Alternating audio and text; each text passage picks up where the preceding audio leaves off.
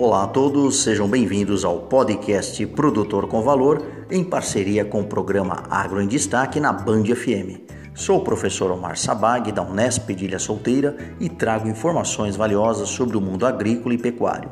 E hoje o nosso podcast é sobre a tecnologia na produção de feijão. Só para vocês terem uma ideia, a produção de feijão no Brasil ela enfrenta desafios devido principalmente às suas condições climáticas que são desfavoráveis em alguns estados produtores. Isso resultando, é claro, em atrasos e reduções na safra de seca. Para vocês terem uma ideia, a região nordeste do país, incluindo estados como a Bahia, Pernambuco e Alagoas, estão confrontando o risco iminente de diminuição na quantidade e na qualidade da colheita de feijão durante a terceira safra.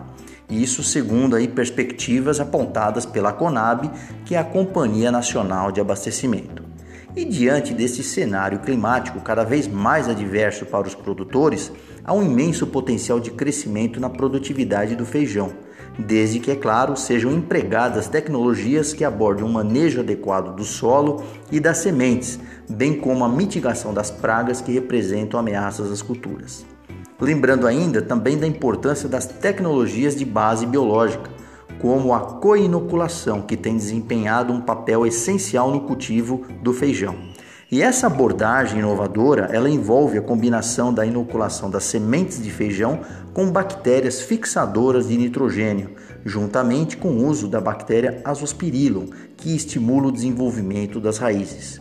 Isso é muito preconizado pela Embrapa lembrando a importância de que visa alcançar rendimentos elevados de maneira sustentável, abrangendo aspectos econômicos, sociais e ambientais.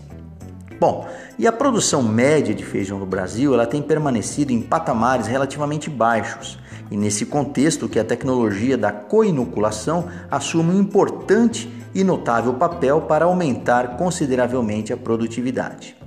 Inclusive, existem vários testes de campo que torna-se, na verdade, acessível inclusive para pequenos produtores que trabalham em áreas de até 5 hectares, quanto a grandes produtores do cerrado que lidam com extensões de milhares de hectares.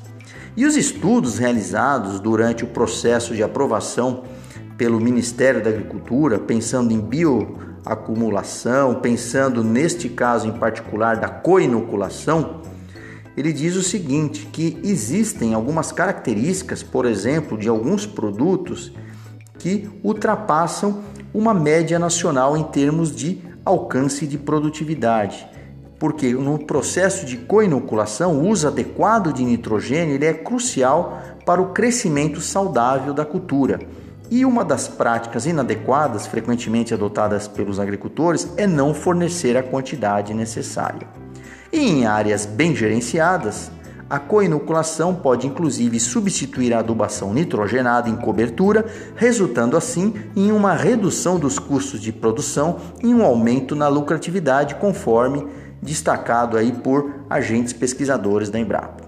Pois é, né? Então, sempre a ciência e tecnologia a favor de quem produz. Não deixem de acompanhar nossos episódios e também nos seguir no canal Produtor com Valor no Instagram. Muito obrigado, um agroabraço, Omar Sabag, da Faculdade de Engenharia de Ilha Solteira.